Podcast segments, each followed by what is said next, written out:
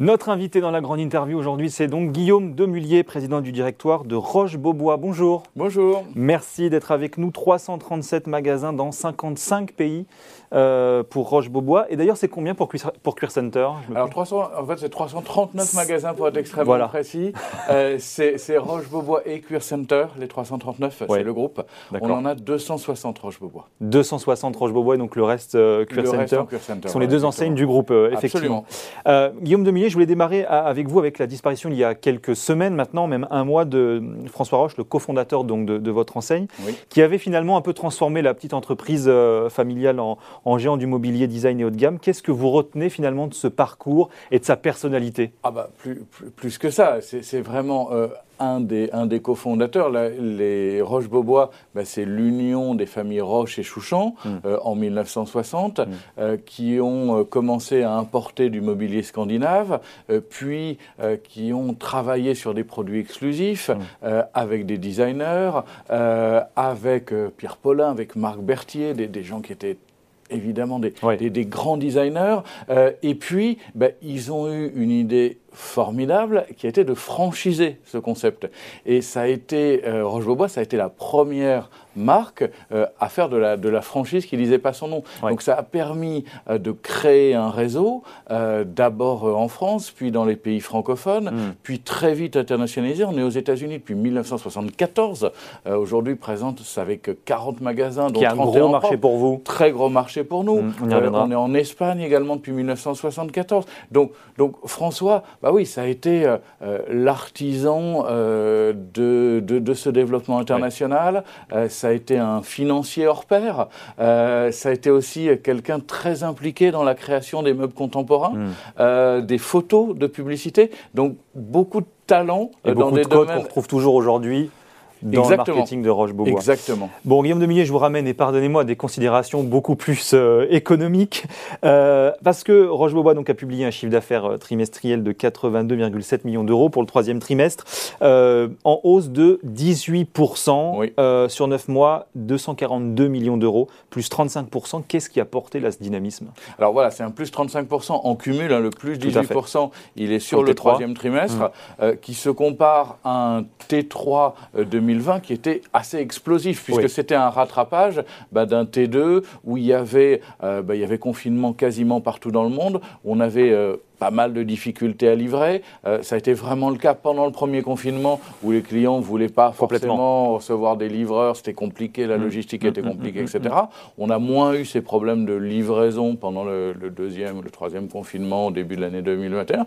On a eu la contrainte des magasins fermés qu'on a dû, qu'on a dû gérer euh, en travaillant autrement. Euh, mais, mais voilà, au cumul, c'est un plus 35%, euh, et c'est une croissance qui est solide, parce que si on se compare par rapport à 2019, qui était une année pas perturbée par le Covid, bien évidemment, on est sur les mêmes chiffres, on est sur un plus 35%. Donc on a vraiment une croissance. Mais qu'est-ce qui a porté le dynamisme? C'est simplement les achats qui n'ont pas pu se réaliser sur les, confinements de 2020, c'est le digital, c'est le marketing euh, c'est tout ça en même temps. C'est plein de choses. Il y a clairement, euh, il y a clairement une appétence euh, des clients pour la maison, pour l'équipement de la maison, parce que bah, nos clients ont passé plus de temps chez eux, ils ont eu envie de bouger, ils ont envie de faire des choses, il y en a qui ont construit, qui ont acheté une résidence secondaire, etc. Donc on est dans un marché clairement qui est favorable. Mais le marché du meuble, globalement, il n'est pas à plus 35%. Et Donc clairement,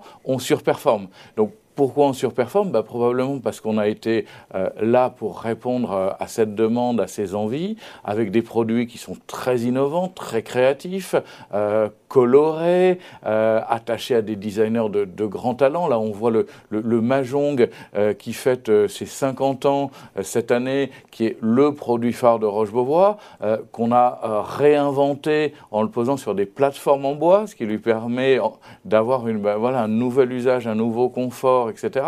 Donc, on a eu des bons produits, on a, et on continue à avoir bien, sûr, des bons produits, euh, on, a une dynamique publicitaire importante, contrairement à beaucoup de nos concurrents. En 2020, on n'a pas diminué la publicité centrale, on a diminué mécaniquement les événements magasins, la publicité mhm. locale, etc. Mais toute la partie publicité centrale, télé, web, radio. Le national, pour, euh, pour euh, ainsi dire, a continué de tourner.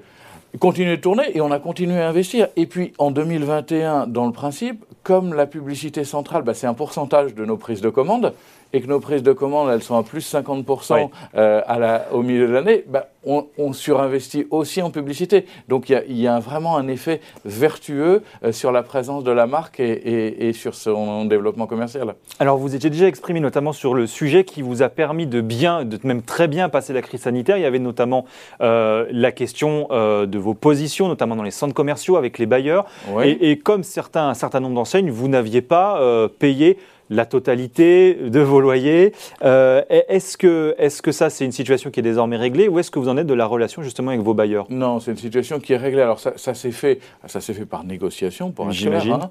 Euh, on était aussi dans une situation euh, au premier confinement en 2020 d'attentisme total. Puis on ne savait pas où on mm, allait. Je veux mm, dire, mm, on, on, devait être extrêmement attentif en termes de gestion de la trésorerie de, de, du groupe. Euh, en termes, on ne savait pas du tout comment euh, le, le, business allait reprendre et, et, et, comment, comment on allait se, se positionner. Donc, sur le premier confinement, oui, on a négocié avec tous nos bailleurs et on a obtenu, dans la plupart des cas, euh, bah, une, des réductions de loyer qui, qui nous ont permis bah, voilà, de, de, de, passer, de passer ce cap. Mais c'est vrai qu'on a eu des effets de rattrapage très très forts dès 2020 euh, mmh. après le premier confinement. Donc aujourd'hui, c'est plus un sujet. Aujourd'hui, c'est plus un sujet. Aujourd'hui, euh, voilà, on, on, est, on est capable de, bah, de réaliser des, des chiffres records. On a des bonnes relations avec, avec nos bailleurs et l'idée, c'est qu'on continue ça. Comment est-ce que dans la stratégie, justement, on essaye de pérenniser tout ça? Parce que les maisons secondaires, les projets, effectivement, euh, ça vous a euh, bien porté, mais mm. je vais le dire, à un moment donné, ça ne va pas durer, euh, ça ne va pas retomber. Est-ce qu'on ne va pas acheter une troisième résidence secondaire ou une troisième résidence? Co Comment est-ce qu'on ouais. essaye quand même de pérenniser tout ça, ça, ça, ça va... C'est une question qui va se poser à un moment donné pour vous? bah, à aujourd'hui, à aujourd'hui, ça s'essouffle pas, pour être très clair. Oui. On, on, nous a dit, on a pensé, on a pu imaginer mmh. que mmh. bah, quand il y aurait euh, la réouverture des bars, des restaurants, des vacances, etc., bah, l'appétit pour la maison euh, se réduirait. C'est pas du tout le cas. Euh, là, on continue à faire euh, des mois, euh, des mois records et à faire des grosses croissances. Et là, en, en termes de carnet Europe, de commandes, justement, en termes de carnet de commandes, vous êtes comment? Aujourd'hui, on est sur un carnet de commandes qui est, qui est autour de 130 millions. On est à plus 30% de carnet de commandes par rapport à l'année dernière. Et en à la même époque. Sur la même période. Voilà, exactement. Et en termes de délai de livraison, et on va venir, à, oui. à, j'imagine, à, à, la question des, des difficultés d'approvisionnement et, et mmh. des pénuries de certains matériaux, euh, pour vous donner une idée, si on se place à la mi-2019, tout à fait normativement, on était sur un délai moyen de livraison de l'ordre de 4 mois. Oui. D'accord? Euh, Sachant qu'on a une bonne partie de notre business qui est aux États-Unis avec un délai qui est plus long que la moyenne. Nécessairement, puisque tout est, plutôt, fabriqué en Europe. Voilà, le normatif, il est plutôt autour de 3 mmh. mois en Europe. Mmh, euh, à la mi-2020, on était à 5 mois et demi parce que confinement, redémarrage des usines en Italie, etc., qui avaient plus, été fermées plus long et en plus avril, compliqué, nécessairement. Plus long et plus compliqué. Aujourd'hui, mi-2021, quand on mesure ce portefeuille, on est à 4,7 mois. Donc un peu plus que le, la normale, mais rien euh, qui ne soit pas gérable. Mais on arrive justement à rattraper le retard. Voilà, euh, on arrive à rattraper le retard et on arrive à la fois euh, à gérer avec nos fournisseurs la croissance ouais. de l'activité et la question des pénuries. Encore une fois, le délai il est légèrement plus long, mais par rapport à certains de nos concurrents qui annoncent des délais quasiment d'un an aujourd'hui, euh, voilà, on arrive, euh, et évidemment, il faut, euh, il faut voilà, il faut que, que, que, nos clients puissent comprendre, et dans la plupart ou la quasi-totalité des cas, euh, ils, ils, comprennent qu'il y a un petit peu plus de délai, de délai, mais voilà, ça fonctionne bien et on arrive très bien euh, à gérer ces délais. Alors ça, c'est sur la question des délais. Effectivement, vous euh, vous l'avez noté, euh, et c'est la question effectivement qu'on qu peut se poser. Est-ce que cette euphorie, finalement, vous parliez des, des pénuries, elle va pas être un petit peu ralentie, calmée, si je puis dire, avec le, les, les, pénuries? Alors vous, vous êtes un gros utilisateur de bois, notamment, oui, naturellement, pour faire des meubles, c'est effectivement mieux. Donc principalement concerné. Est-ce que ça, ça peut justement fragiliser un petit peu les, les bons résultats de la crise ou ce qui vous avait permis de finalement surmonter la crise aujourd'hui ça va, ça va clairement. Sur les délais, on a compris que ce n'était pas le cas. Voilà. Ben, mais mais est-ce qu'économiquement, notamment Ah, vous voulez dire sur, le, sur les prix? Euh, oui, alors effectivement, il y, a un petit impact, mais il est, très limité. On, a, on a négocié, discuté avec mm. nos fournisseurs mm. là aussi d'un certain nombre d'augmentations de prix euh, qui se situent, selon les cas, entre 3, 5, 7 qu'on a négocié de façon temporaire avec euh, des, clauses de, retour à la normale, mm-hmm. parce que ben, voilà, c'est un moment. Mais aujourd'hui, vos fournisseurs achètent plus cher leur bois, pour être clair un tout petit peu. Et il y a un petit impact sur les prix, mais encore une fois, qui est très, très limité. Euh, on est autour de, quelques pourcents, pas plus que ça. Donc pas d'effet sur les volumes aujourd'hui. Et est-ce que ça veut dire malgré tout que vous allez devoir un tout petit peu euh, augmenter vos prix ou est-ce que vous allez euh, manger ça finalement sur les marges et les belles marges que vous avez effectuées pendant la crise sanitaire? Alors, c'est quoi aujourd'hui la stratégie le, principe, c'est qu'on fonctionne à peu de choses près à marge constante. Hmm. C'est-à-dire que quand on a une augmentation de prix fournisseur, effectivement, euh, on, la répercute dans la plupart des cas dans le prix de vente. Donc effectivement, mais encore une fois, c'est très modéré euh, et ça n'a pas d'effet sur les volumes, euh, puisque bah, visiblement, voilà, l'expérience montre qu'on continue à faire de la croissance malgré ces petites augmentations de prix. Mais répercussions modérées quand même sur certains produits. Oui, bien sûr, bien sûr. Aujourd'hui, c'est quoi qui vous fait défaut? C'est le bois, j'imagine? Un peu de bois, certains dérivés de bois, notamment le, le médium, euh, qui est assez compliqué. Euh, c'est certains métaux, le, le, laiton, euh, l'acier. On a quelques, quelques tables de repas avec des, voilà, des, des, piétements qui sont, mhm. qui sont assez consommateurs d'acier. mais il est vrai que nos fournisseurs sont des partenaires depuis 10 ans, 20 ans, 30 ans. il y a une relation forte avec l'ensemble de nos fournisseurs. Et, voilà, ils sont très agiles. Euh, on a une gamme qui est étendue, donc des quantités unitaires qui sont euh, relativement euh, modérées. Donc c'est un peu plus facile, probablement pour nos fournisseurs, de trouver des, des, quantités nécessaires à la production par rapport à des gens qui peuvent fabriquer en très grande série, ce qui n'est absolument pas notre cas. Donc voilà, encore une fois, en collaboration avec nos fournisseurs, on s'en sort très bien en termes de gestion de, des pénuries de matériaux, que ce soit sur le et que ce soit sur le délai. Bon, on va parler justement, euh, maintenant qu'on a parlé de la crise et des pénuries, de ce qui vous attend dans les prochains mois, les prochaines années, un peu, un peu de prospective, si je puis dire. Un, mot d'abord, euh, et d'ailleurs sur la valeur Roche-Beaubois, parce que, euh, évidemment, Roche-Beaubois donc, est, coté. le décollage avait été assez long, hein, il me semble, vrai. parce que les, pourtant les résultats étaient au rendez-vous, finalement. Et puis alors, à la faveur de la crise, ça a pas mal décollé, la production était autour de 15 euros, on est à une quarantaine d'euros. On, on s'est introduit à 20 euros à, 20 euros. à la mi-2018, et puis on a été très longtemps entre 16 et 20 avec des fluctuations. Mm, euh, mm. le, titre avait tendance à monter quand on annonçait des résultats qui étaient, encore une fois... Euh, Mais ça n'avait pas véritablement décollé. Ben, très, très, Qu'est-ce qu'on achète là? Qu'est-ce qu'on achète depuis un an? Ben, Aujourd'hui, on, achète, je pense, de la croissance et clairement, le titre en un an, il est passé de 16 à euh, autour de 35-36 euros aujourd'hui. il a même atteint un plus haut à 42 euros. Tout à fait. Euh, la, semaine dernière, il y a eu, un, voilà, jeudi, un, effet euh, un, peu, un peu fort dans la, dans la journée de, de, jeudi. Et puis là, il y a eu quelques prises de bénéfices. Bon, en tout cas, c'est quand même un très beau parcours de, de, 16 à 35 euros en un an.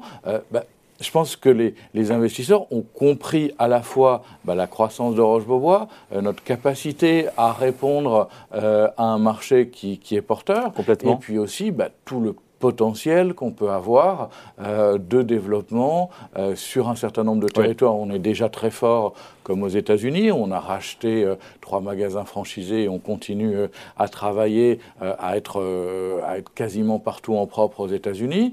il y a d'autres territoires sur lesquels, là aussi, on, travaille à, se, à se développer. On va ouvrir, là, dans quelques jours, un, un magasin à Monaco très grande taille, on, avec un très très bel emplacement tout près du port de Monaco. On a, on a un vrai. Enfin, je suis persuadé que la marque Roche-Beaubois garde un potentiel de croissance. De développement euh, encore important. Extraordinaire. Et alors, justement, on dit très rapidement un mot sur la répartition de votre capital parce que vous êtes finalement. Alors, il y a de l'actionnariat familial toujours. Vous êtes assez peu coté. Je crois que la part du, du côté sur l'entreprise est, assez faible. C'est une quinzaine de pourcents Oui, c'est un petit peu moins. Aujourd'hui, c'est plutôt 11 11, 12, ouais. Euh, et les, les, familles fondatrices, les familles Roche et Chouchan, qui mm. agissent de concert, mm. sont à 54% du capital. Et puis on a un fonds d'investissement italien qui s'appelle Tambour Investment Partner, qui est à 35%. Et, vous étiez venu d'ailleurs voir David sur ce même plateau il y a quelques, quelques mois, au printemps, et vous disiez justement cet actionnaire italien, bon, ça fait quasiment 7-8 ans qu'il est au, au capital, il aurait vocation à s'effacer pour faire un peu plus de place à la bourse. On en est où aujourd'hui? Bah, écoutez, euh, en tout cas, il est très heureux euh, de, la montée du titre, voilà. On imagine. Et, et, et aujourd'hui, bah, je, pense qu'il anticipe encore un, vrai potentiel. Il, est depuis effectivement 2013 dans le capital. Euh, il a vu à la fois un assainissement du groupe, un développement, une croissance de la rentabilité euh, très significative mhm. entre 2013 et 2018, le moment où on s'est coté, et puis qui a pris une, encore une autre inflexion euh, depuis qu'on est coté. Donc aujourd'hui, non, pas de, pas de mouvement. Je pense qu'il. Et, et, le, décès, le, décès, de François Roche, ça, ça fragilise un peu l'actionnariat familial ou pas du tout? Non, à ce stade, non, puisque, puisque les, familles Rocher-Chouchan euh, agissent de concert. Il y a un pacte de concert hmm. qui est encore valable pour plusieurs années. Donc, euh, non, non, non, pas, pas d'actualité euh, là-dessus. Bon, on parlait de vos relais de croissance, justement. Moi, j'avais deux, deux, trois questions. La, première, c'est le développement du retail, notamment en France. Est-ce qu'il y a encore aujourd'hui un plan de montée en charge, un plan d'ouverture? Et alors, même question, et ça vous ferait une réponse commune. Il y, a un sujet aussi, on le voit notamment à la faveur de la crise, sur les centres commerciaux. On a hmm. un retour de la population dans les centres-villes. Est-ce que ça, ça vous interroge, ça vous inquiète? Est-ce qu'à un moment donné, euh, la répartition finalement des points de vente, il va peut-être se faire plutôt favorablement au, on va dire, faire plus de centre-ville et un petit peu moins de centres commerciaux? Ah, il, y a, il, y a, un bon mix, il y a un bon équilibre qu'il faut avoir, je pense. Mmh.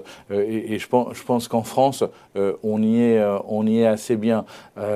on est, alors en France, on est extrêmement maillé. Hein. on, a, on a plus de 75 magasins, Roche-Beaubois, à peu près la même, le même nombre de, de Cure Center. Pour Roche-Beaubois, c'est moitié en propre, moitié en franchise. Pour Cure Center, c'est plutôt deux tiers en franchise, un tiers en propre. Donc on est présent quasiment partout. Euh, aujourd'hui, il y a encore quelques ajustements, il y en a toujours hein, des ajustements du réseau, donc euh, d'être dans des emplacements plus premium. Il y a deux, trois villes en propre sur lesquelles on, peut, on pourrait euh, être dans des emplacements un petit peu meilleurs.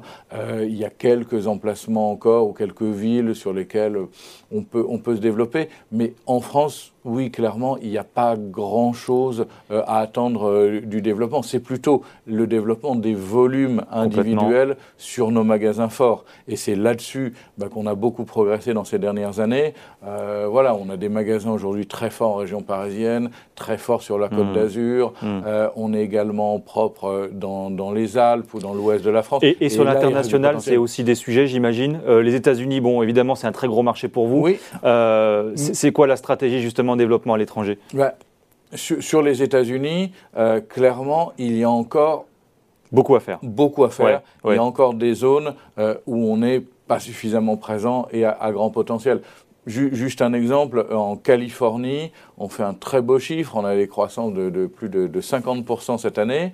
Euh, on est présent de Los Angeles à San Diego le nord hmm. de Los Angeles, entre Los Angeles et San Francisco. Alors on est présent à San Francisco avec un magasin qu'on a racheté, mais entre les deux, bah, Aujourd'hui, on n'a pas de point de vente et hmm. là, il y a un potentiel euh, au nord de Los Angeles, à Santa Barbara par exemple. Voilà, là, là, il y a clairement euh, des, des, choses à faire. Euh, on a ouvert avec succès l'année dernière aussi à Minneapolis, au centre hmm. des États-Unis. Et ça démarre vraiment bien. Donc sur les États-Unis, il y a encore des choses à faire. Et, sur les autres pays, est-ce qu'il y a d'autres prévisions? Il y avait la Suisse qui a été ouverte assez récemment. Ah non, alors la, Suisse est ouverte depuis très longtemps, mais, mais il y avait un nouveau magasin. Oui, exactement. On a ouvert un, nouveau magasin dans, dans, dans le Valais l'année dernière. Et puis globalement, la Suisse connaît un développement extraordinaire. C'est euh, euh, ces deux années à plus, euh, plus 50% quasiment. 2020 et 2021 sont, sont extraordinaires.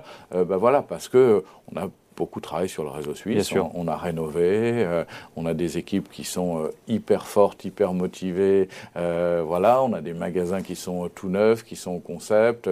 on a là aussi investi en publicité et, et ça fonctionne très très bien en Suisse. Bon, un petit mot pour terminer sur euh, euh, la révolution verte qui est en train de, mmh. se profiler. C'est la COP26 euh, depuis le début de la semaine.